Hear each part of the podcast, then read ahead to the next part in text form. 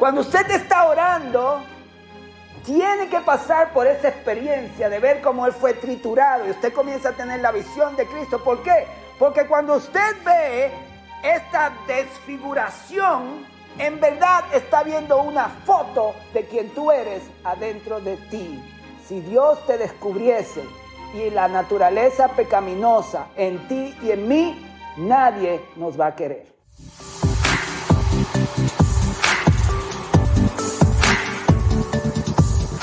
Dígalo alto, Dios está, completamente, irremisiblemente, complacido, conmigo, por Cristo. Cristo complace a Dios por ti. La relación, sin embargo, tiene sus dinámicas. Pero desde el punto de vista de Dios, Dios está completamente complacido si tú has puesto toda tu fe en el holocausto que Cristo representa. Completamente agradable a Dios. Nada que yo pueda hacer puede ganarle al sacrificio de Cristo y lo que hizo por mí. Yo sé que me están siguiendo. Entonces, Cristo es el holocausto más contundente del universo y nunca nada que el hombre pueda hacer puede sustituir eso, ni tampoco mover a Dios de esa posición. Ahora, yo quiero hablarles de lo que la palabra holocausto nos enseña. Veamos a Noé cuando sale del arca y reúne los animales limpios y quema esta ofrenda completamente quemada, un holocausto que agradó a Dios como sombra de Cristo. Eh, no está predicando a Cristo cuando hace esto. Y entonces conectemos como los israelitas van a ver los holocaustos siendo quemados en el altar del tabernáculo, porque la misma palabra holocausto que se, que se utiliza en el texto del que hablo de Noé es la misma palabra que se utiliza para holocaustos en el tabernáculo cientos de años después. Hay una palabra hebrea ahí que es la palabra olot. O-L-O-T. Olot. Olot. Esa es la palabra que describe la palabra holocausto. Me gusta eso porque la primera letra de esa palabra es la letra Ayin. A ver si puedo enseñarles esa letra. Eh, que es esta letra que está aquí, la voy a señalar. ¿La ven? Dicen ayin. ¿Ok? Esa es la letra en el, en el, en el hebreo moderno, en el hebreo bíblico que conocemos. Pero cuando vamos hacia atrás, ¿verdad? Hacia el significado, mirar, conocer o tener sombra de, la imagen es la imagen de un ojo. ¿Ok? Ahí está, ahí. Lo que significa que cuando yo estoy hablando del holocausto, como el que eh, Noé ejecuta, o como el que ejecutaron los israelitas, los sacerdotes en el tabernáculo, estamos hablando de que hay visión. El holocausto, el sacrificio requiere visión. Recuerde que usted va a pasar de la puerta al altar. Por lo tanto, en la puerta, óigame bien, en la puerta usted está mirando a Cristo como hijo de Dios, como hombre perfecto, como rey, como salvador. Pero algo acontece cuando usted pasa y comienza a ver el altar. La Biblia enseña que usted sabe que está en el altar cuando el Espíritu Santo comienza a abrir sus ojos a algo que usted no está viendo en la puerta. Porque cuando venimos a la oración, lo que estamos viendo primero son nuestros problemas, nuestros dolores y la razón por la que venimos. Comenzamos a ver a Cristo en sus cuatro oficios. Y de momento algo nos va a pasar, que el Espíritu Santo nos va a llevar al mundo espiritual y a comenzar a revelar cosas más profundas de Dios. El apóstol Pablo en 1 Corintios capítulo 2 lo dice de esta manera, cosa que ojo no vio, ni oído oyó, ni han subido al corazón del hombre, son las que Dios tiene preparadas para los que le buscan. Y dice que esas cosas son reveladas por el Espíritu Santo. 1 Corintios capítulo 2 es un capítulo que usted debería de leer en su casa. Es muy poderoso sobre visión espiritual. Por lo tanto, cuando entramos en la, en la estación del altar, pasamos de la visión natural, donde vemos todo. Recuerde que el pueblo estaba fuera del, tabernáculo, en el campamento. La vida diaria es una vida de sonidos, de vista física, de lo que puedo palpar y y, conocer, es, es mundana, la vida es mundana, es natural. Cuando usted entra a la presencia de Dios, lo primero que va a acontecer es que usted va a ser trasladado, trasladada de la visión natural, de las cosas que me afectan, a visión espiritual. Yo necesito visión espiritual para conocer al Padre. Todo está cerrado. De hecho, hablamos de que como cuando usted entra al atrio va a un lugar amplio, pero mientras más se acerca a Dios, el espacio se hace más pequeño. Está en el atrio donde hay mucho espacio, entra en un lugar santo donde hay más poco espacio y el lugar santísimo nada más cabe usted. El camino a la presencia de Dios siempre va a requerir una especie de irme hacia adentro, hacia el mundo espiritual. Entonces, el Espíritu Santo, la verdadera oración, en la verdadera adoración, en la verdadera búsqueda de la presencia de Dios, comienza a separarte. Por eso yo le he dicho a ustedes, las cosas espirituales nacen en aislamiento. Las cosas espirituales nacen en aislamiento. Dios siempre te va a separar, te va a jalar a solas para comenzarte a mostrar cosas. ¿Verdad? Eso es un patrón de conducta de Dios. Entonces, entras a esta dimensión y de momento tu mente cambia y comienza a ver cosas espirituales. Esa es la primera letra de la palabra holocausto. El sacrificio en el altar requiere visión. ¿Visión de qué? La segunda letra es una lamen. Hemos hablado de esa letra, que es la letra que define el pastor, que es esta letra en el hebreo que vemos en las Biblias hebreas hoy, pero en el antiguo eh, es la imagen de, un, de una vara de un pastor. L-A-M. Ahí está la pantalla. Habla del pastor y de la vara del pastor. Significa enseñar, significa yugo o significa amarrar. ¿Ok? Entonces usted va a entrar a la presencia de Dios, óigame bien, y cuando comienza a tener visión espiritual, Dios comienza a amarrarte con enseñanza, con con, principios espirituales, Dios comienza a enseñarte su mundo. Por eso la oración no puede terminar cuando usted expresa sus emociones, sus dolores y sus peticiones. Ahí es que la oración comienza. La oración comienza cuando usted termina. Porque cuando usted comienza la oración, usted habla. Cuando ya terminó, Dios comienza a hablarle, comienza a darle visión espiritual y comienza usted a entender el mundo de Dios. Y ahora está menos preocupado de lo que le afectaba que cuando comenzó.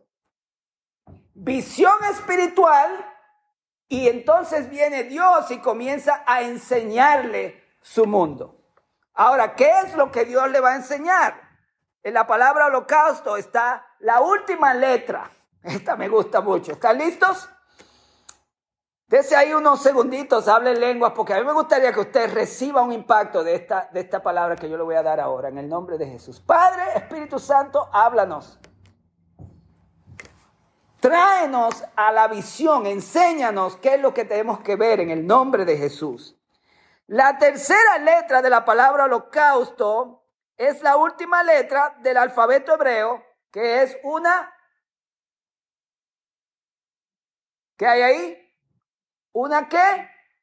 Una cruz. Es la letra Ta. Por eso dice Olot. Termina con T.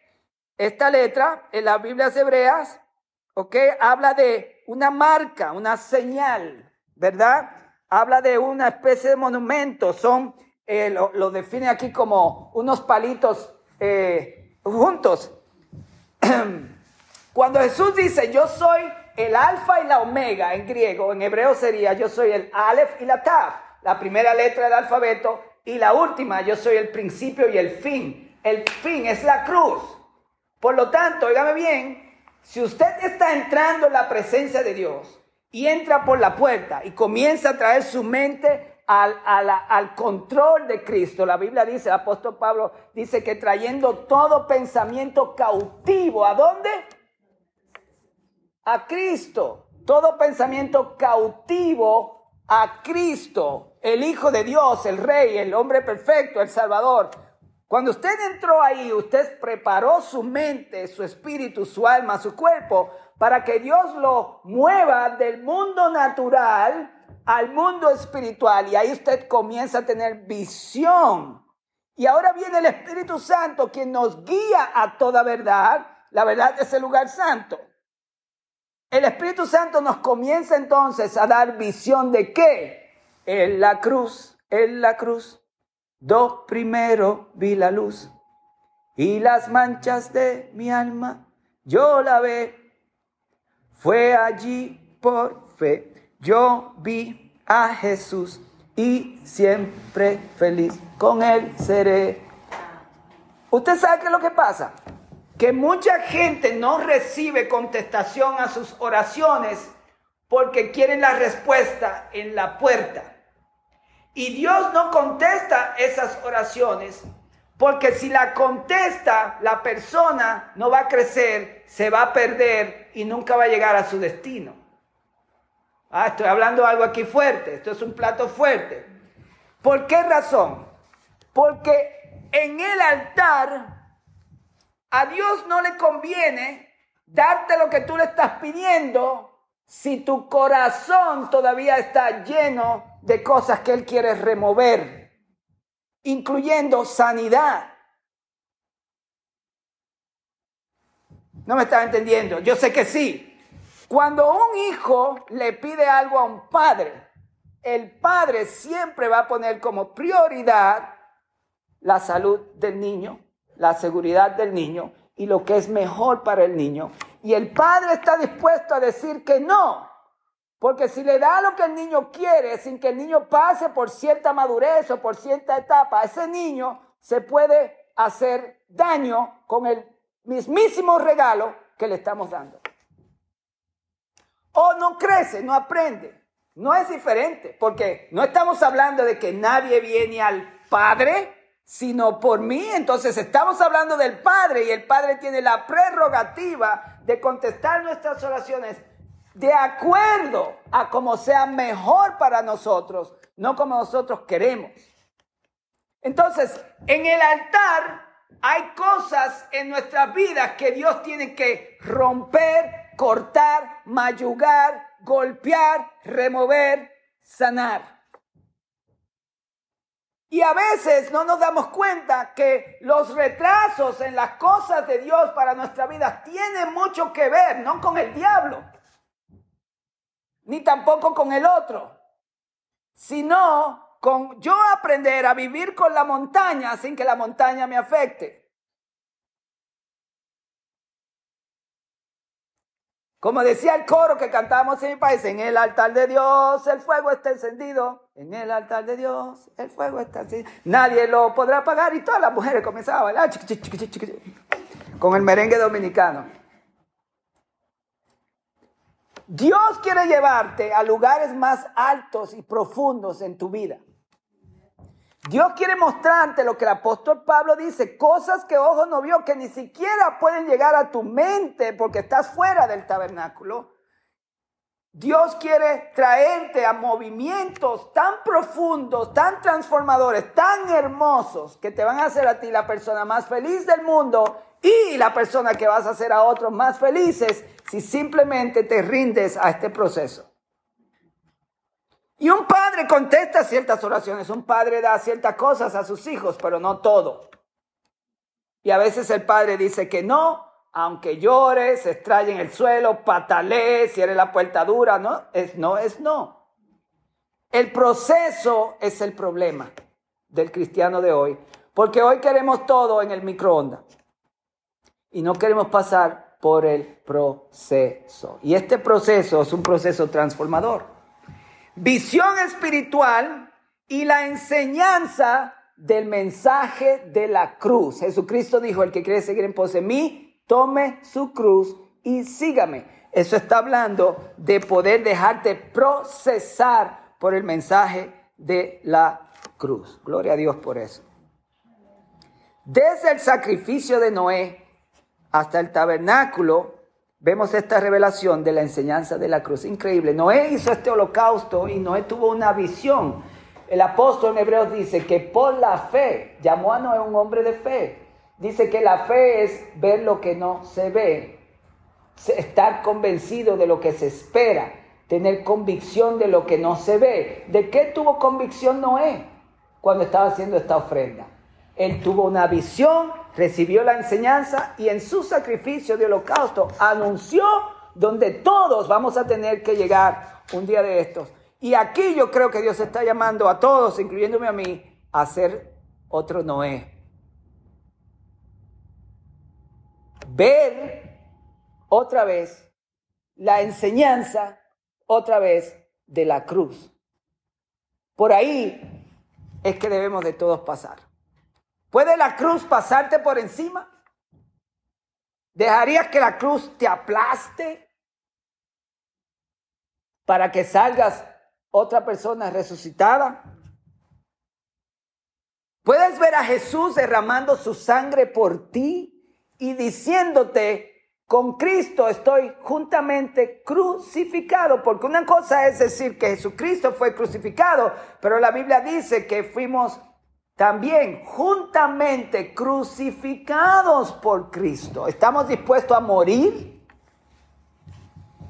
Uh, eso está difícil. Hasta decirlo me duele. Sí, porque requiere una muerte de tú dejar que otra cosa te pase por encima y dejar que Dios la controle. Entregar el control a Dios no es un don del ser humano. Rendirnos con las manos arriba. Como decía el borracho una vez, cada vez que yo paso por la iglesia, los están asaltando. ¿Por qué? Porque siempre que lo veo, la gente está con la mano para arriba. Me rindo. En la cruz, en la cruz. Déjeme, déjeme decirle un poquito, unos minutos más sobre la visión de la cruz, como la vio el profeta Isaías. Vayamos ahí a Isaías capítulo 53. Escúcheme bien, ya vimos a Jesús como hijo de Dios, como rey, como hombre perfecto, como salvador. Ahora veamos a Jesús en la cruz. Ponga esa visión y que el Espíritu Santo le dé la imagen espiritual para que sea contundente en su vida. Perdón. En Isaías 53, que es el texto por excelencia de, del sacrificio de Jesús, Mire todo lo que hizo Jesús por usted en la cruz. ¿Quién ha creído a nuestro anuncio y sobre quién se ha manifestado el brazo de Jehová? Esa palabra brazo de Jehová, dicho sea de paso, es una letra hebrea. Este, se la voy a enseñar. Es esta letra que está aquí, que parece un brazo extendido. ¿Lo ve? Esa letra es la yod, es en la primera letra del nombre Jehová, del nombre santo de Dios. La voy a enseñar otra vez. El brazo, parece un brazo. ¿Lo ve? Ese brazo es la letra Yod. Y la Yod es la primera letra del nombre personal de Dios. Yod Jehová, de donde sacamos Jehová y de donde sacamos Jesús. Que significa trabajar, tirar o adorar. Es un brazo con las manos. Cuando Isaías dice esto, se está refiriendo a eso sobre quién se ha manifestado el yo de Dios, es decir, Dios mismo. ¿Verdad? Subirá cual renuevo delante de él, el Dios de Dios, es Cristo, y como raíz de tierra seca, no hay parecer en él ni hermosura le veremos, más sin atractivo para que le deseemos. En otras palabras, Dios inmediatamente te dice, tú nunca me vas a conocer por lo que puedes ver con los ojos. Está diciendo, esto es Cristo aquí revelado. Dice que Cristo no va a tener parecer ni hermosura en la cruz. Va a estar completamente desfigurado. El que lo ve desfigurado no lo va a desear, lo va a, ah, qué feo. Cuando vemos algo bien gory, bien feo, un cuerpo triturado, maltratado, este, así, en la televisión, no, volteamos los ojos. Isaías está descubriendo y revelando a Cristo de esa manera. Dice, un renuevo delante de él, el Dios de Dios, raíz de tierra seca, no hay parecer en él ni hermosura, le veremos más sin atractivo para que le seamos, pero le veremos visión espiritual, no visión natural. Despreciado y desechado entre los hombres, varón de dolores, experimentado en quebranto. Cuando tú estás orando, escúchame bien, sígueme este consejo porque va a cambiar tu vida de oración. Cuando tú estás orando, pasas por la puerta, Trinidad, comienza a ver a Cristo crucificado sin ninguna pena. La Biblia dice que le arrancaron la barba de manera manual, le pusieron la corona de espina, los 40 acá en la espalda. Dicen que los clavos, estos látigos tenían clavos que cuando se enterraban en la carne, la sacaba de allá adentro. Era puro hueso. Jesús no se parece al Cristo, ni siquiera el que hizo Mel Gibson. Fue suficiente. No lo puede describir, porque el que hizo Mel Gibson yo lo puedo ver, y usted también. Este nadie lo puede mirar. María y un soldado, y los que se quedaron con ella. Todos los demás habían abandonado a Cristo. Cuando usted está orando, tiene que pasar por esa experiencia de ver cómo Él fue triturado y usted comienza a tener la visión de Cristo. ¿Por qué? Porque cuando usted ve esta desfiguración en verdad está viendo una foto de quien tú eres adentro de ti. Si Dios te descubriese y la naturaleza pecaminosa en ti y en mí, nadie nos va a querer. Porque el ser humano es feo en el pecado. Por eso Cristo tuvo que ser así, de desfigurado y comienzo a ver una foto mía, porque todo lo que él sufrió es yo mismo, como Dios me ve. Oh, es un mensaje que no se predica hoy día. Nadie entiende esto de la cruz hoy día, lamentablemente. Cuando comienzo a ver esto, dice, desechado entre los hombres. ¿Cuántos aquí se han sentido desechados alguna vez? Jesucristo sufrió eso por ti. Él conoce exactamente cómo tú fuiste desechado y desechada. Por eso Él te puede salvar, porque Él pasó por esa misma cosa. Y hasta que no entiendas esto, no te vas a dar cuenta cuánto Él conoce el dolor por el que tú has pasado. No hay un punto de dolor en tu vida que Cristo no haya experimentado. Dice, varón de dolores, experimentado en quebranto experimentado en quebranto. Eso quiere decir que toda su vida, desde que fue concebido, Jesucristo está experimentado, experimentando rechazo, dolores, quebranto por cada uno de nosotros.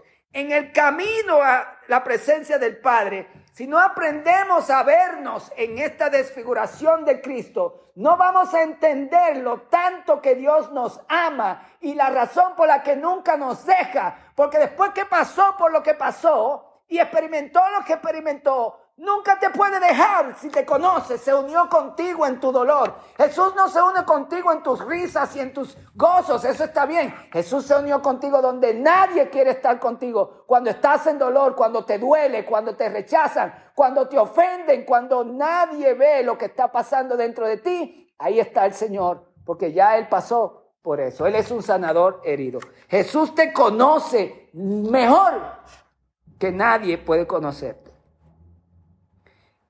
Varón de dolores experimentado en quebranto, dice, y como que escondimos de él el rostro, porque nosotros nos escondemos de Jesús. ¿Sabe por qué? Porque otros se esconden de nosotros también, nos abandonan, nos traicionan, nos critican, nos apuñalan, que si fuese un cuchillo de verdad, estuviésemos cuartizados, descuartizados y múltiples descuartizados cuando la gente nos ofende y nos traiciona. Porque en verdad esa es la imagen. El hombre es malo y dispuesto a destruir lo que está enfrente si siente que debe de hacerlo. Cuando hablo del hombre estoy hablando de la mujer y del hombre. El ser humano sin Dios es desgraciado, traicionero, malo y pecador. Por eso Dios puso a su Hijo a pasar por eso, para que tú entiendas que no importa que te desprecien, no importa que te desechen, no importa que otros no te deseen, no importa que para otros no tenga hermosura, no importa que se escondan de ti y te menosprecien y no te estimen, Jesús, el Hijo de Dios, te ama, está contigo, te añora, desea tu presencia, nunca te va a dejar, te entiende, te puede escuchar y sabe que cuando le ores, Él te puede entender y tú a Él.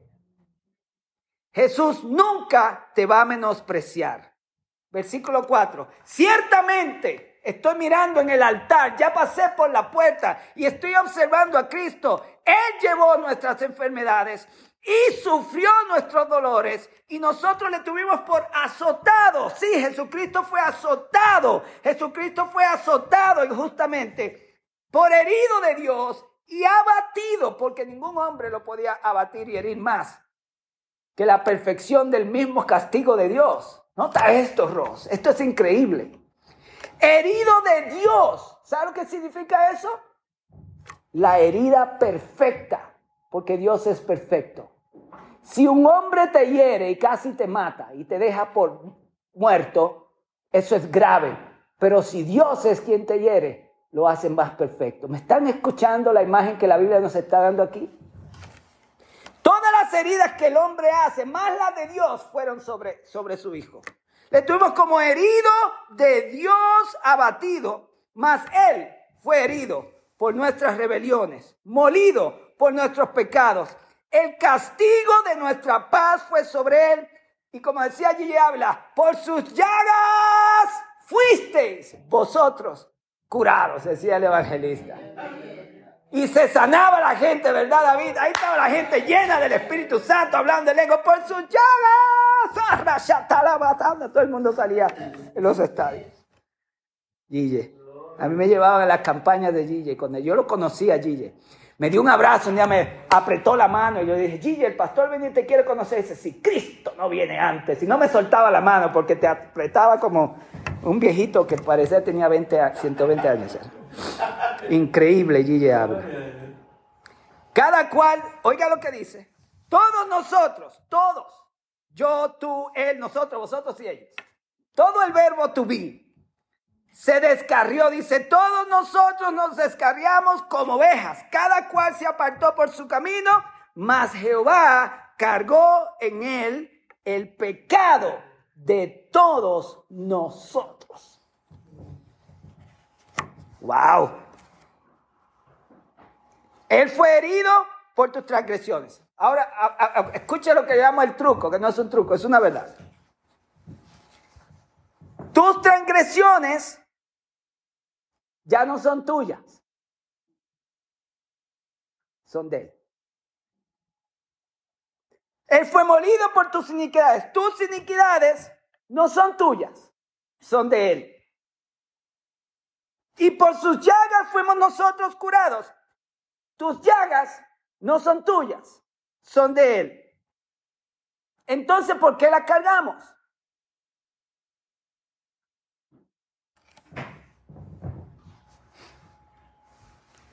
Si tu dolor Él lo cargó, dice, el castigo de nuestra paz. Lo único que yo debo retener es la paz.